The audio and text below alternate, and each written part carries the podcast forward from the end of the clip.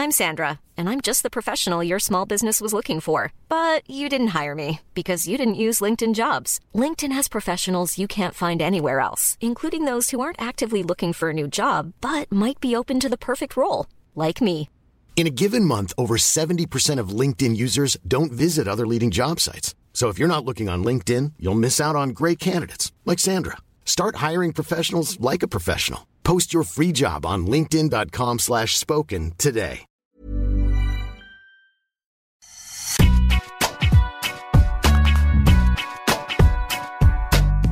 Bonjour à tous et bienvenue dans Deep Impact avec le juillettiste Arnaud Di Pasquale. Comment ça va Arnaud? Salut Antoine, très bien. Euh, on va bien sûr revenir sur l'immense victoire de Novak Djokovic à Wimbledon. C'est parti donc pour le warm-up, le sommaire de l'émission avec, dans le premier set, on va revenir déjà sur le match, la finale en, lui- en elle-même. Et puis, bien sûr, dans la deuxième manche, on va parler d'histoire, ça va débattre, le GOAT, le pas GOAT, le, le on verra. Et puis, euh, dans, la troisième set, dans le troisième set, on reviendra aussi sur la victoire d'Ashley Barty en 3-7 face à Carolina Pliskova. Mais c'est parti pour cette première manche. Déjà, il y a eu match entre Novak Djokovic et Matteo Berrettini et il faut le souligner euh, avec notamment un Matteo Berrettini qui a remporté donc cette première manche. Il n'est pas passé à côté de sa finale et c'est euh, bah, assez louable pour un joueur qui, pour qui c'était la première finale en Grand Chelem. Écoute, euh, non mais Berrettini, je trouvais qu'on l'avait- dit d'ailleurs euh, la semaine dernière, on en parlait peu de ce joueur, puis finalement il avançait en mettant quand même euh, globalement vraiment ses adversaires à l'amende. Et, euh, et quand on est quand même aussi grand, aussi puissant, aussi euh, déterminé, parce que aussi travailleur que, euh, que Berrettini, bah, on, peut, on peut bien jouer sur toutes les surfaces. C'est vrai qu'au départ, on peut imaginer euh, que c'est plutôt un joueur alors, de dur parce que c'est à l'US Open qui s'est révélé. Ensuite, sur terre, il aime bien parce qu'il est grand, il aime poser son jeu, son coup droit après son service. Et puis finalement, tu te rends compte que bah, sur gazon, il, fait des étincelles aussi. Pourquoi? Parce qu'il il marche sur ses adversaires en puissance, parce qu'il a ce slice de revers qui est quand même très gênant. Il y a, un côté quand même, je ne sais pas ce que tu en penses, hein, euh, mais dans ce qui dégage en puissance, il y a un côté un peu de son gars, service coup droit quand même. Euh, et puis ce slice aussi de et encore plus sur gazon, je trouve. Tu vois, ça tu peux faire ce parallèle un peu plus fortement sur gazon. Ah, et donc c'est pas une surprise. Mais moi, ce joueur, il est génial parce qu'il est exemplaire, parce qu'il est, il est, il est, il est dans sa bulle, il est motivé, il est sympa à regarder. Euh, et, évidemment, il progresse. En plus, il avance. Tu sens qu'il y a vraiment des progrès à chaque fois euh, qu'on le voit et qu'on le revoit. Et, ce sur toutes les surfaces. C'est ce que je dis. Moi, il y a quand même de bonnes chances qu'il finisse par réussir à aller chercher un grand chelem, hein, ce joueur. Ouais, c'est. Il a, il a dit un truc qui m'a étonné euh, après sa victoire en demi-finale. Il a dit qu'il n'avait jamais rêvé, euh, que c'était trop fort pour lui, même d'avoir rêvé une finale quand il était plus, plus, plus jeune, finale à Wimbledon. Et, et j'ai trouvé ça surprenant parce que j'ai trouvé que c'était tout sauf surprenant de le voir en finale euh, de Wimbledon, de ce Wimbledon-là, en termes bien sûr de résultats qu'il a fait avant avec sa victoire au, Queens, euh, donc la TP 500 sur, sur gazon. Il avait fait quart de finale à Roland Garros, euh, voilà, sur, euh, sur Novak. Euh, et là, on sentait que dans ce qui dégageait, bah, ouais, c'était assez normal ce qui était en train de se passer. Et j'ai trouvé que que c'était donc euh, surprenant sa déclaration euh, de, fait qu'il se voyait pas et qu'il pouvait pas rêver de cette finale-là, alors que bah, tout, tout, paru normal, j'ai trouvé sur, sur ce Wimbledon. Et puis sur la, sur la comparaison avec Joe Tsonga, effectivement, il y a, il ce service, ce coup droit, ce slice. Mais ce qui est aussi intéressant pour lui, et, ça va dans ton sens, dans, dans- le sens où effectivement, je pense qu'il va aller chercher un grand chelem un jour, c'est qu'il est encore perfectible, euh, notamment sur ses balles courtes à la volée. Et dès qu'il y avait une amortie, dès qu'il y avait des choses comme ça, alors il se déplace assez bien pour un grand. En revanche, son jeu de main, là, il avait, euh, voilà, il y a encore, euh, on sentait qu'il était encore pas très à l'aise, que parfois euh, la balle re- ressortait, repartait assez haute, et que bah, Djoko était assez à l'aise derrière une amortie. Il n'avait même pas besoin de très bien la toucher. Donc je trouve que c'est encore plus encourageant pour un, joueur de son calibre qui, bah, service coup droit, c'est juste monstrueux. Il a, je trouve, la dimension euh, psychologique pour aller le chercher. Bah, voilà, il a encore, euh, il a encore cette, marge de progression-là d'un point de vue tennistique. après, sur la, sur la, tu parles de, sa main. C'est difficile de progresser, je trouve, dans ce secteur. C'est peut-être un, des trucs les plus compliqués à bosser. Euh, on sait que Nadal a beaucoup évolué, tu vois, sur, dans, dans le petit jeu. Mais après, euh, c'est pas donné à tout le monde. Je trouve que une main, enfin, tu l'as plus ou moins déjà au départ, et après euh, le, travailler, enfin, oui, mais vraiment réussir à progresser pour bien toucher la balle sur dans le petit jeu, c'est très très fin, c'est compliqué. Mmh. Je, trouve que c'est vraiment autant, tu vois, service coup droit revers, la dimension mentale, c'est presque des décisions. Là, euh, ça t'appartient pas totalement. Ouais. Mais Joko, il a progressé aussi, hein, filet et tout, c'est impressionnant. Hein. Mais Joko, Joko c'est monumental. Enfin, c'est, je sais pas, il n'y a pas de mots. Moi, je trouve que de toute façon, c'est celui qui est capable de s'adapter le mieux en fait à toutes les surfaces en un temps record.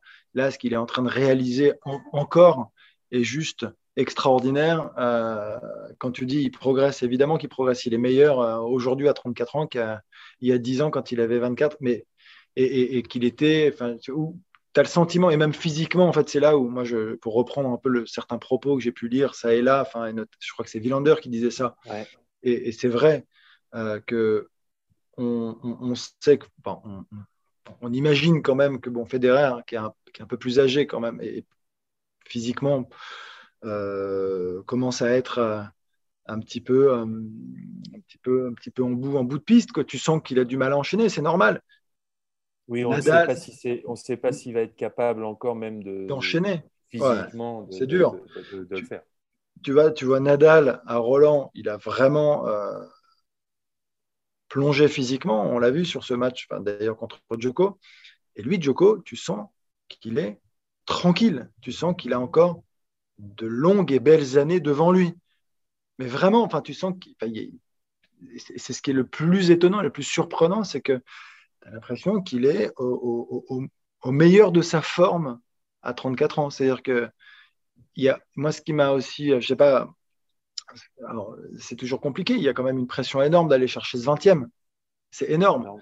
Mais je trouve qu'il n'y a, pas de panique. Là. Il y a une sérénité qui est dégagée. C'est n'est pas le meilleur tennis qui produit, en tout cas pendant 3 sets. Derrière, OK, il élève certainement son niveau de jeu. Et puis, comme lui arrive à maintenir, en fait, si tu veux, ce niveau de jeu pendant pendant, pendant 10, 17 s'il a envie, ce qui n'est pas le cas en fait de, tous ses adversaires.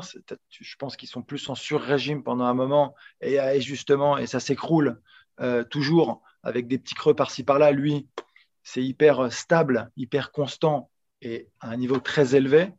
Euh, mais quand tu dis euh, la volée, le service, le service, en fait, il y a tellement de choses qui sont, alors pas spectaculaires ou impressionnantes au sens propre du terme, qu'on se rend même plus compte à quel point c'est dur ce qu'il ce fait sur le terrain, ce qu'il réalise euh, par rapport à d'autres qui sont obligés de forcer, mais, mais qui attirent un peu plus le regard. Voilà. je ne sais pas si, si, tu vois ce que je veux dire. Je pense que bah, c'est sûr que le service et le coup droit de Berrettini attirent plus le regard que la constance du service de Joko, qui est capable de servir dans beaucoup de moments importants à 190, 195, très près des lignes, ou sur la ligne et au même endroit à chaque fois et à l'endroit qu'il faut à chaque fois et, euh, et pour le mettre dans la meilleure des situations derrière dans l'échange. Ça, c'est juste incroyable. Mais ça, ça est ce qu'on, enfin, comment dire, pareil dans le côté peut-être moins spectaculaire, mais pourtant beaucoup plus difficile que ce que produisent tous les autres, parce qu'à la limite, euh, c'est beaucoup plus complexe, c'est la précision avec laquelle il joue. Ça, c'est absolument fou, c'est phénoménal. C'est-à-dire que les zones qu'il arrive à toucher euh, de manière répétée, euh, les, zones, quand je dis les zones, mais dans des, sur des balles qui lui arrivent et qui sont difficiles à maîtriser, à contrôler, à jouer, c'est les zones, euh, quand il joue croisé court notamment aujourd'hui, c'est c'est hallucinant de réussir ces mmh. frappes-là avec autant de facilité et de mettre en difficulté à chaque fois ses adversaires. On l'avait vu sur Roland, mais sur gazon, c'est encore une autre surface, un rebond qui est différent, une balle qui est difficile, je dis, à, à maîtriser de nouveau, et il le fait quand même et il le fait euh, comme si c'était facile. Et donc, c'est là où, en fait, comme c'est sans forcer, c'est relâché, c'est tranquille, on ne se rend pas compte. Mais c'est peut-être, c'est certainement plus dur, comme tu dis, de, faire service coup droit, boum boum. C'est plus dur, c'est plus compliqué, c'est moins visible, en fait. C'est moins criant que, certains adversaires. Mais à, mais à l'arrivée, moi, je, trouve ça, c'est phénoménal. C'est d'une justesse, d'une précision. Il n'y en a pas un qui est capable. Il n'y en a pas un qui est capable de faire ce qu'il fait. Pas un il a confiance en son jeu, il a confiance en son physique, il a confiance à sa stabilité mentale.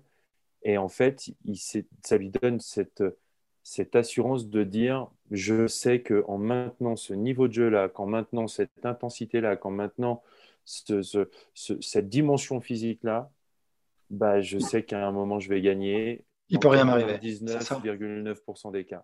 C'est ça. Mais c'est ça. Mais sans, donc, sans jamais surjouer. Sans jamais surjouer.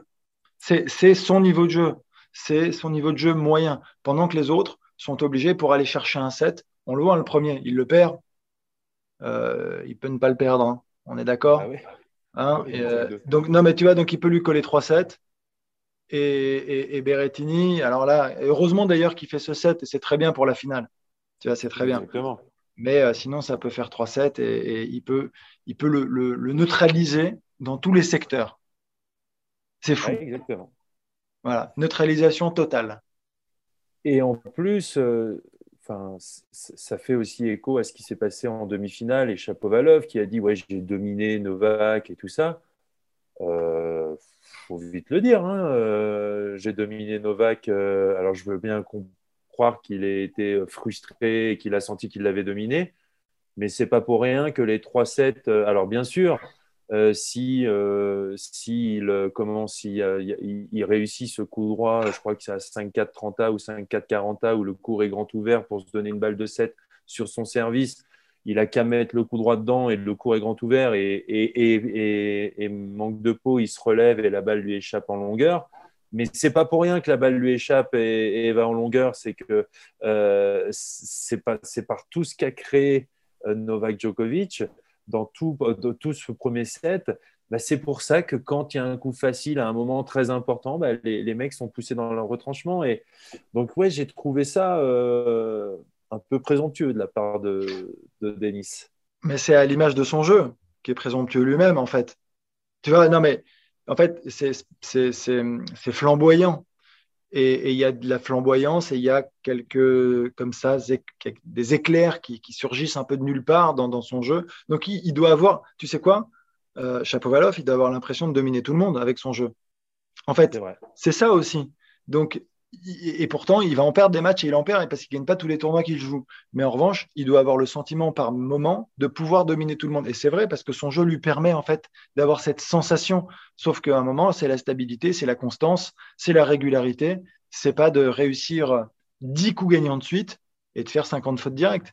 C'est pas, c'est pas, ça n'a pas été le cas. Hein. évidemment, je grossis un peu le trait, mais globalement, il doit se sentir capable tellement il a du feu dans le bras, si tu veux, en coup droit, en revers, en service, avec son slice, en plus sur gazon, bah, de, pouvoir dominer n'importe qui. Et contre Joko, peut-être qu'il a eu le sentiment que ce n'était pas impressionnant, mais c'est exactement ça, la force aussi de Joko. Sauf que tu as zéro solution, tu ne passes nulle part, tu ne passes jamais, tu es bloqué partout. C'est-à-dire qu'à un moment, et c'est pour ça que tu rates, c'est pour ça que tu finis par louper. Parce que cette balle, elle revient à chaque fois pile poil là où tu n'as pas envie qu'elle revienne euh, et que tu as l'impression d'avoir fait le coup parfait toi-même. Et c'est ça qui est monstrueux. Et, c'est, et, oui, tu as raison, c'est un peu présomptueux, c'est un peu, c'est un peu, un peu jeune. Enfin voilà, c'est, une des paroles un peu de, de, jeunes, euh, un peu fougueux comme ça, balancé. Et c'est, pas plus mal d'ailleurs, tu vois, c'est pas, pas très grave en soi. Mais je pense qu'il doit pouvoir. Euh, il doit sortir très souvent avec cette sensation, moi, je pense, Chapeau-Valoff, de perdre mais d'avoir eu le sentiment, bah oui, de, dominer ou, et, presque d'être plus fort. Mais c'est pas ça être plus fort. C'est là où il se trompe. Mm. C'est gagné euh, et, c'est juste quelque chose que, que bah, Joko rend tellement difficile. Tu disais, il fait tout, il, retourne. pareil, les mecs, des comme Berrettini, comme Chapovalov, qui, bah, on, gagnait énormément de points gratuitement euh, durant tout ce Wimbledon. Ils arrivent contre Djoko et au bout d'un moment, bah, la balle revient, revient, revient, revient tout le temps. Quoi. Ils ont beau servir. Enfin, Berrettini, vous voyez à 2-15 à un moment. C'était impressionnant. 2-15 sur gazon. Euh, et, et Djoko qui ramène. Euh, et c'est juste trop fort. Alors, je trouve que le, on le disait, il y a un point euh, qui est positif avec Berrettini qui, arrive en finale, c'est que, allez, ça, ajoute un, prétendant et ça ajoute un, mec en plus avec, euh, avec bien sûr Danil Medvedev, avec Tsitsipas. Euh, on va pas enterrer Tim, on va pas enterrer, on va pas enterrer Zverev. mais voilà, ça fait un, mec en plus qui bah voilà, va pouvoir poser des problèmes, aider l'US Open. je ne sais pas si Berrettini fait l'impasse sur les Jeux Olympiques, mais voilà, ça peut faire des, soucis en plus pour, Novak, bien sûr, qui, allez, on va le voir après, mais qui, va essayer d'aller chercher ce, ce, Golden Grand Chelem, ce Golden Slam, remporter les Jeux Olympiques et remporter l'US Open. Ouais, D'accord, hein, ça fait un mec en plus. Hein. Ça fait, ça fait un, ouais, ça fait un mec en plus. Ça fait un mec en plus. Après, euh, j'ai pas envie d'empiéter sur le, sur le deuxième set. Donc, euh, non, non, mais c'est pour ça, c'est délicat parce que quand tu regardes, oui, ça fait un mec en plus, mais en fait, ça fait un mec en plus qui est bloqué quand même. En fait, ça fait un mec. Enfin, tu vois ce que je veux dire J'ai l'impression que c'est ça depuis 15... c'est là depuis c'est ça depuis 15 ans. C'est-à-dire que tu as des gars qui arrivent, qui font des demi, qui font des finales, qui font des demi, qui font des finales, qui font des demi, qui font des finales, mais qui gagnent pas ou il y en a quelques-uns ok, qui ont réussi à gravir cette dernière marche. Mais globalement, ils ont bloqué plusieurs générations. Aujourd'hui, si tu, si tu te dis que Joko, il est encore physiquement euh, bien, frais, euh, disponible, euh, si mentalement il a la même niaque, la même motivation, la même détermination, je ne vois pas pourquoi elle baisserait. Au contraire, tennistiquement, c'est le plus fort. Point. Et, il est plus fort qu'un il est plus fort qu'un Berrettini et sur toutes les surfaces. on l'a vu sur terre et là on le voit sur gazon. Point. Tu vois, c'est-à-dire que et, sur surface intermédiaire sur dur, ça serait pareil. Hmm.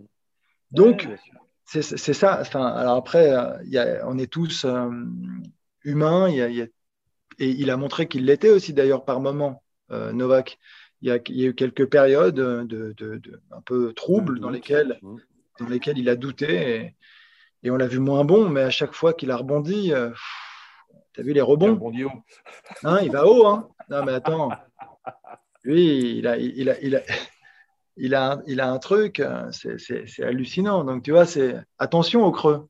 Attention, c'est presque, ça, lui est presque profitable à chaque fois, tellement derrière, si tu veux, il est, il est plus fort et il revient meilleur. Bah, allez, on va y aller dans ce, dans deuxième set. Euh, et, cette histoire avec un grand H. 9 Australian Open, 2 Roland Garros, 6 Wimbledon et 3 US Open. Euh, il a remporté donc les trois premiers grands chelems de la saison. Ça n'avait plus été fait chez les hommes depuis Rod Lever en 1969. Chez les femmes, la dernière, c'était Serena en 2015.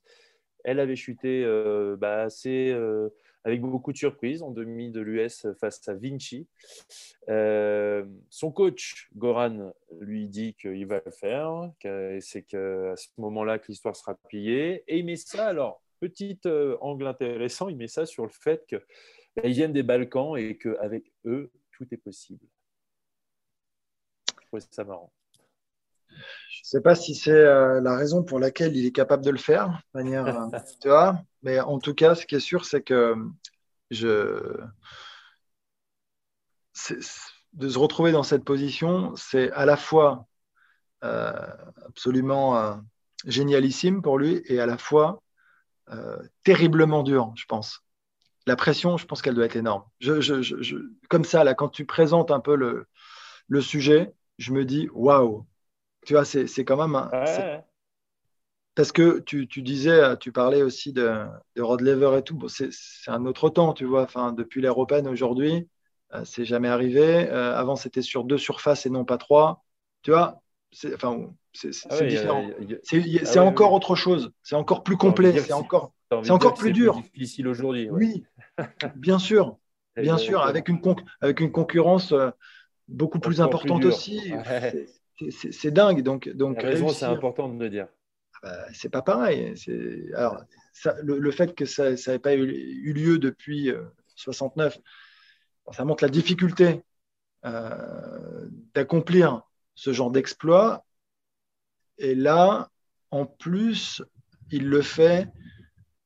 Enfin, s'il le fait, c'est dans une époque qui est folle, avec en plus, enfin, Nova, avec, euh, pardon, avec Federer, Nadal et d'autres qui sont encore une fois des, des montagnes. Alors lui, c'est l'Everest peut-être, enfin, évidemment, c'est lui, mais derrière, les autres, ils sont pas beaucoup plus bas. Il y a quand même, euh, on sait très bien que tu parlais de densité, c'est quand même le volume de joueurs capables aujourd'hui de très très très très bien jouer est bien plus important qu'à l'époque aussi. Donc, euh, s'il réussit ça aujourd'hui, là en 2021, c'est fou, c'est vertigineux et je crois qu'il en est clairement capable parce que nous, enfin, je sais pas, tu partages un peu cette analyse, c'est ce qu'on disait. Quand il joue comme il, est là actuellement, serein, stable, euh, en place, euh, et aussi, euh, je sais pas, déterminé qu'il l'est, enfin, je, me dis que il n'y a pas beaucoup qui sont capables finalement d'aller le déloger. Et puis quand il perd, finalement, c'est parce qu'il met une balle dans la gorge de, d'une juge arbitre, d'une juge de ligne, pardon. Tu vois, derrière, il gagne. Hein. Derrière, il remporte, il rafle tout hein. quand, quand il est bien en place. Il est au-dessus. Il faut rappeler aussi que la dernière joueuse à avoir fait le Grand Chelem en or, c'est Stéphie Graf en 88 avec les JO de Séoul. Euh, bon, on va devoir y aller. Les trois sont à 20. Ils ont remporté 60 des 72 derniers titres du Grand Chelem possible. Euh, on a quand même l'impression, on le disait euh, en préambule, mais Rafa et Roger ont l'air d'avoir moins d'années devant eux. Roger, on se dit que c'est quasiment impossible, même si impossible n'est pas Federer.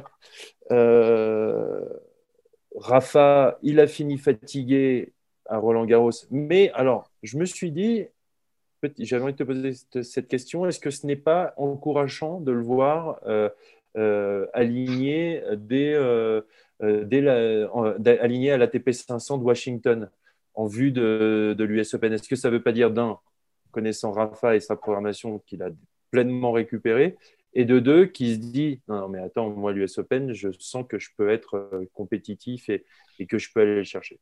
Ça peut, ça peut hein, lui mettre un, vrai coup de boost, hein, cette histoire.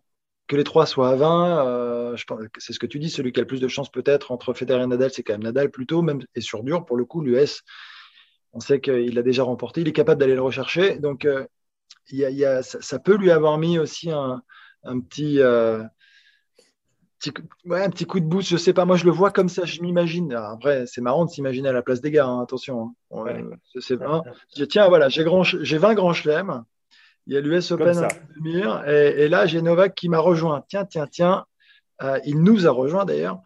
Euh, et je, je, me dis, bah ouais, j'ai envie de rester, j'ai envie d'aller le chercher, j'ai envie d'aller chercher un 21e. Je me dis qu'il y a un Roland l'année prochaine encore possible. Euh, tu vois, c'est, hmm. il, a encore quelques, quelques cartes à jouer, hein, moi je pense, Nadal. Ah bien sûr. Vraiment. Mais après, en effet, ça va être. il va devoir être hyper rigoureux sur son calendrier.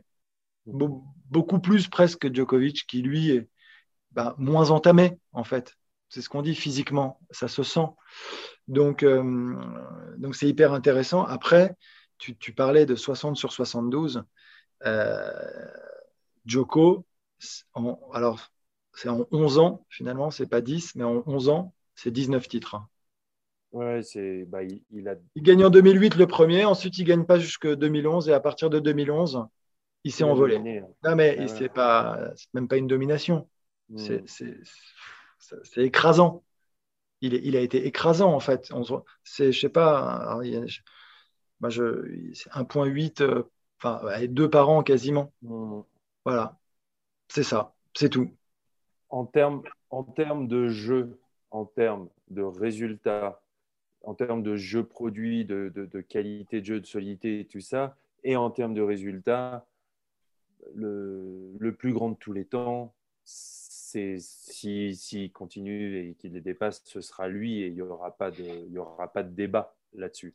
Alors, on ne dit pas le plus grand, on dit le plus fort. Le plus fort de... Voilà, ok.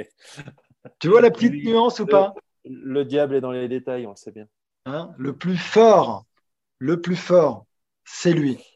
Le plus fort, c'est lui. Le plus grand, je ne sais pas.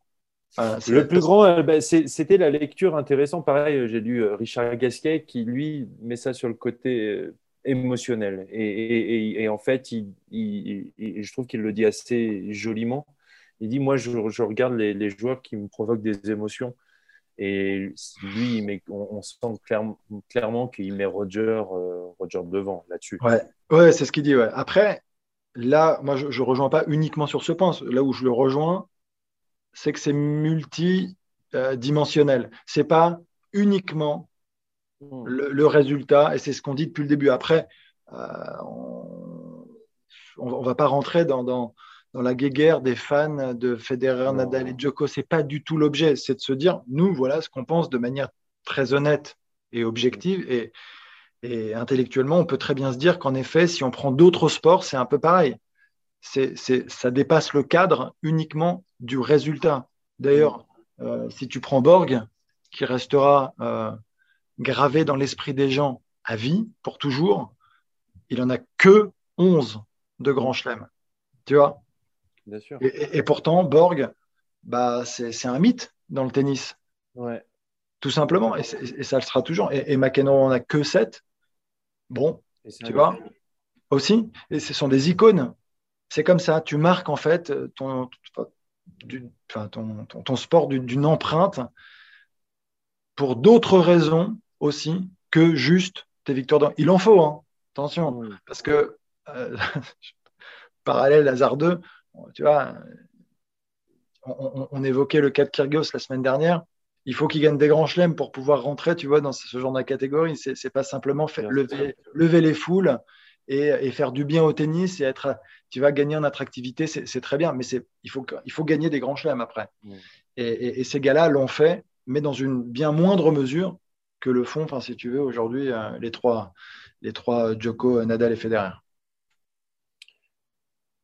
Djoko, potentiellement, tu le vois en gagner encore combien? Écoute, euh, je pas. Si, encore une fois, c'est toujours pareil. Euh, s'il garde la motivation, s'il arrive à. Parce que je crois que ça, vient surtout de la motivation. On, va considérer que si physiquement il est bien, c'est dans la tête que ça se passe. C'est réussir à gérer quand même tout ça. Ce qui, et tout, quand je dis tout ça, c'est beaucoup de choses. Hein. C'est lourd. Hein. Physiquement, physiquement, il a quand même 34 ans. Il va euh, mais d'accord. Il a 2-3 ans tranquille. Il, donne, l'impression d'être 2-3 ans tranquille. Comme, je sais pas, moi je trouve qu'il n'y a aucune faiblesse, aucune fragilité. Au contraire, on, sait à quel point il est rigoureux sur l'alimentation, sur tous les à côté. On sait à quel point. Enfin, lui, quand tu parles de détails, depuis quelques années, c'est quand même euh, monstrueux de ce côté-là. Donc, euh, par exemple, regarde, on a vu Rafa l'an dernier en 2020 on s'est dit, bah, OK, physiquement, à Roland, il va encore en gagner 3-4 euh, parce qu'il euh, il est OK. Et puis, hop, une année en plus. Et bah oui, là, le poids des années, euh, tu vois, une année en plus entre. C'est pas le même jeu, hein. C'est pas, la même, pas le même jeu. C'est pas, la même année qu'entre 27 et 28. C'est pas la même débauche d'énergie, c'est pas le même jeu, c'est pas. c'est pas aussi, pas enfin, aussi autant énergivore. Enfin, tu vois, je pense que, que, le jeu de Nadal. Nadal, c'est beaucoup de puissance, d'explosivité, pendant mm. que Joko, c'est du contre, c'est plus fin, c'est plus subtil quand même. Ok. Et, donc, ça lui permet aussi peut-être, non, enfin, ça devrait lui permettre en tout cas de tenir un peu plus longtemps. Et donc, les 2-3 ans, je pense qu'il les, a bien, euh, il les a bien sous le capot. Donc 2-3 ans. 2-3 ans à raison bah, de, de 1,8, allez, de. Tu lui en mets 5 tu lui en mets 5 de plus. Ok, d'accord. Donc, voilà, bah voilà hein. bam, 25. ça fait 25. Et, un petit 25. n'est pas fini, donc ça, fait, ça peut faire 26. Ah oui. Si en plus tu, rajoutes ce dernier là qui va aller chercher à l'US Open, ça, franchement, ça serait fantastique qu'il réussisse euh, cet exploit. Moi, je, je trouverais ça extraordinaire. J'aimerais beaucoup qu'il aille gagner l'US Open. Est-ce que du coup, tu crois, bah, moi aussi, moi aussi et en fait, j'ai l'impression qu'il est en train un peu quand même d'embarquer euh, la communauté mondiale tennis derrière lui, derrière ce record-là. Est-ce que du coup, tu crois que cette année à l'US Open, en plus les Américains qui aiment les accomplishments, les achievements, euh, les records, est-ce que tu crois que le public et le regard, ça peut changer et qu'il va avoir quand même plus de, soutien cette année Je pense, mais je pense. Et tu vois, regarde, on, est les premiers à le dire avec le sourire, on a les yeux qui non, mais tu sais quoi? Et, oui, et moi je suis le premier. Et là, vraiment, hein, je, le dis, je le pense, je, serais mais le plus heureux du monde, tu vois, de le voir remporter cette US. Parce que c'est là, on parle d'un truc qui, qui, dépasse l'entendement pour moi. Enfin, c'est, mmh. pour moi, c'était presque, c'est presque inatteignable. C'est pas réalisable. Et il est en train d'accomplir un truc quasi impossible. Et s'il y parvient, et tu as envie de le soutenir, là, tu as envie, parce que parce, parce, parce qu'il s'en rapproche et qu'il n'y en a pas beaucoup qui, sur une année calendaire comme ça, ont pu le tenter. Là, c'est extraordinaire. Donc, ouais, je, j'aimerais bien dire 2021, Joko, Joko s'est fait les quatre. Tu vois, je, voilà. Et, et, ouais, j'aimerais bien. J'aimerais bien. J'aimerais bien que cette année soit ponctuée justement d'un, d'un grand chelem de Joko. Magnifique. Ouais. On, a vu, euh, on a vu Rafa et Roger euh, envoyer des, des, tweets de félicitations euh, après la victoire de, de Novak. on sent aussi que leur regard n'a pas changé. Mais effectivement, il y a, il y a cette hostilité. Et d'ailleurs, le public de la finale de Wimbledon était, euh, alors était peut-être aussi pour, euh, pour un combat un peu plus, un peu plus euh, acharné et donc qui était derrière Matteo Berrettini. Mais on sent quand même pareil que les, spécialistes, la planète tennis, les commentateurs et tout ça, eux aussi, bah, sont, sont en train, pas de changer leur discours, mais pareil, sont comme nous là, ont, envie d'être de, témoins de ça, quoi. Je trouve. Ah, oui, oui, oui, oui, non, mais ça.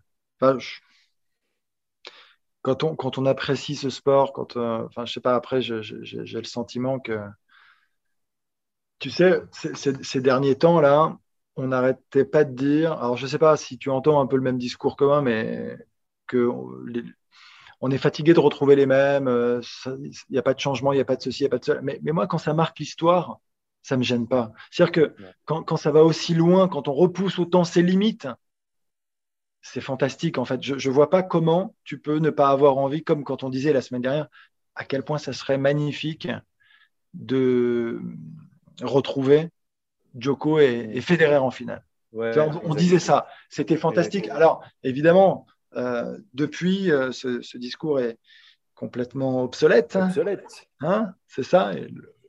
étant donné que derrière, eh ben, il n'a pas fait, il n'a pas fait, il a pas réussi hein, à rivaliser face à face à Orkach. Mais euh, mais bon, c'est ce qui nous fait, enfin, vibrer aussi, c'est d'imaginer presque un peu l'inimaginable, l'impensable, l'irréalisable. c'est tous ces trucs-là qui sont bons. C'est ces émotions-là qui nous font, en fait, qui nous excitent dans le sport. C'est dès maintenant, c'est dès maintenant imaginer une finale potentielle entre Rafa et Joko. Euh, ouais, c'est ça. Mais c'est ça, t'imagines? Pour, un 21e, mais c'est fantastique. Euh, c'est ça qui est bon, enfin, c'est hyper excitant. Et puis, et puis c'est, ce qui nous permet justement bah, de, voilà, d'avoir ces fameuses discussions de comptoir. c'est celles-là qui sont bonnes. Et de dire, mais non, tu dis n'importe quoi, et, d'avoir des avis différents sur des sujets euh, qui, bah, qui, nous passionnent, en fait, tout simplement, avec, euh, avec des, des, des, joueurs extraordinaires, avec des, niveaux de jeu quand même qui sont assez proches quand même les uns des autres, pour, pour ceux-là en tout cas.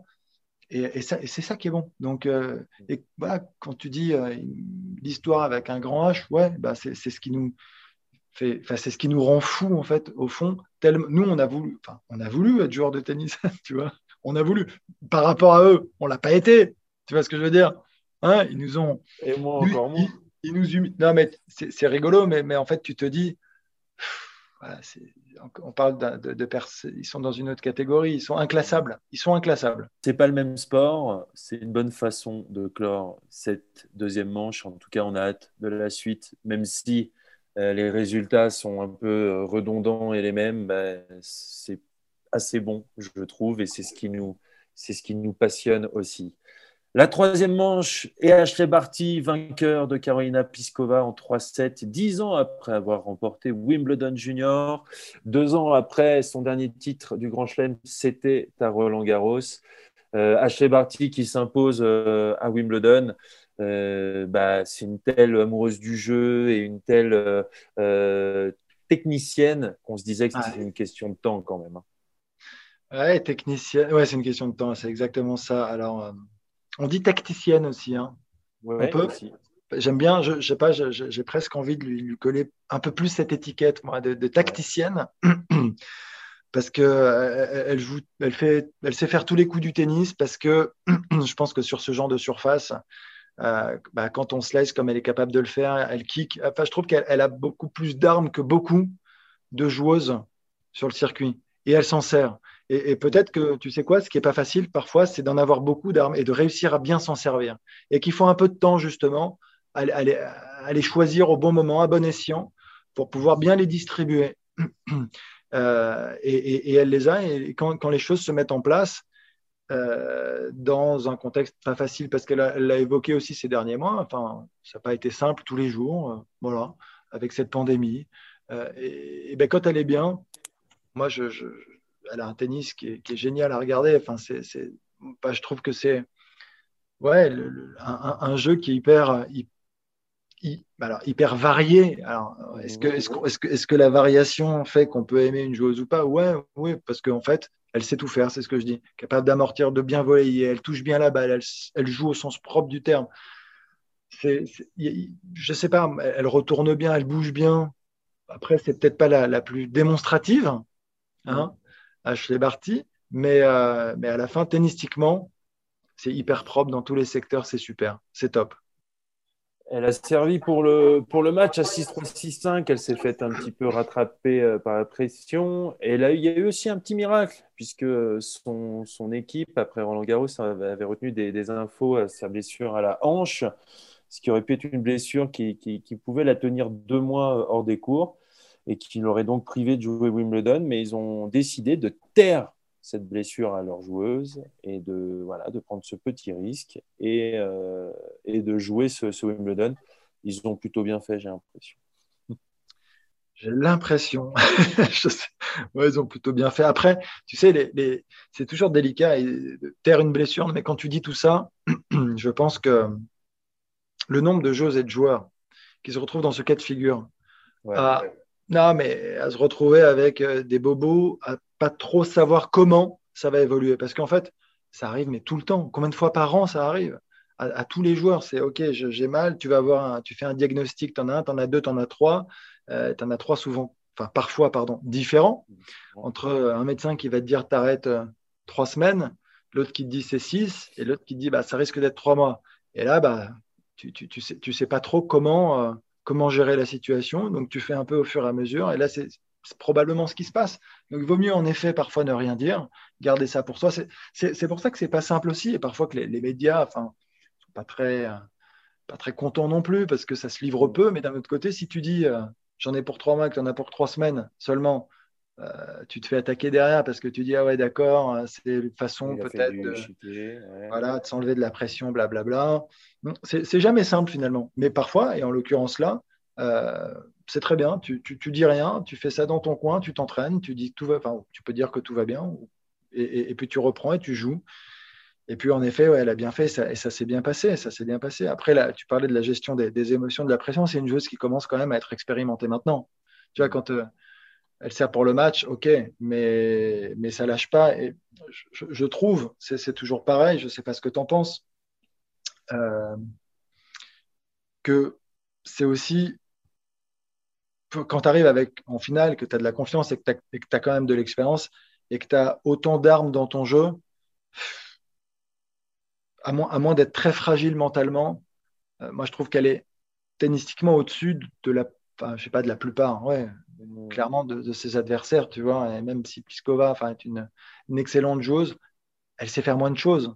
Elle fait moins de choses. Elle peut la bousculer, elle peut lui faire mal de temps en temps, elle peut la contrer, elle peut lui rentrer dedans et, la mettre à, distance, tu vois. Mais sur la durée, et c'est un petit peu ça, c'est Joko un peu chez les mecs, c'est pareil. Sur la durée, il n'y a pas d'inquiétude. Si, en fait, tu arrives à ne pas paniquer, à ne pas être rattrapé par tes émotions, bah, tu restes plus fort. Voilà. En fait, ce qui peut en fait te faire défaut, bah, c'est, et ce qui est très humain, hein, c'est d'être rattrapé. Et oui, par le score, par le fait que ce soit un grand chelem, donc par ces trucs qui sont quand même d'une dimension très importante et qui peuvent te bouffer un petit peu, si tu veux, grignoter le cerveau et, la tronche.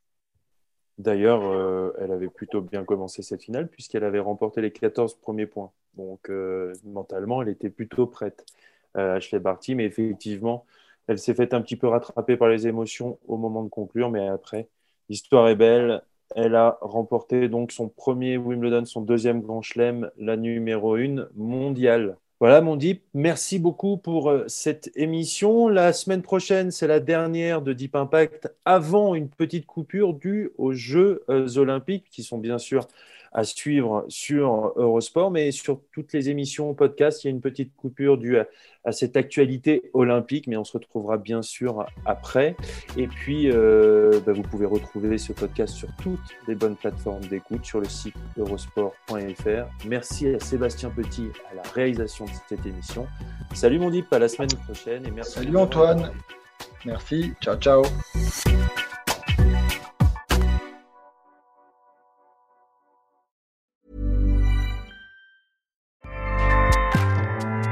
ACAST powers the world's best podcasts. Here's a show that we recommend.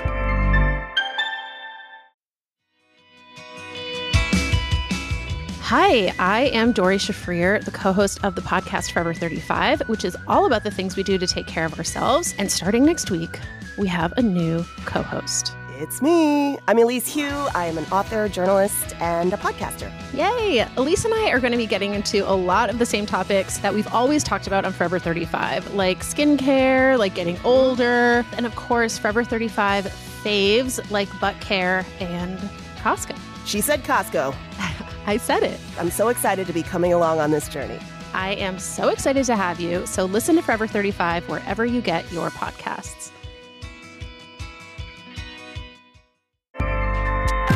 ACAST helps creators launch, grow, and monetize their podcasts everywhere.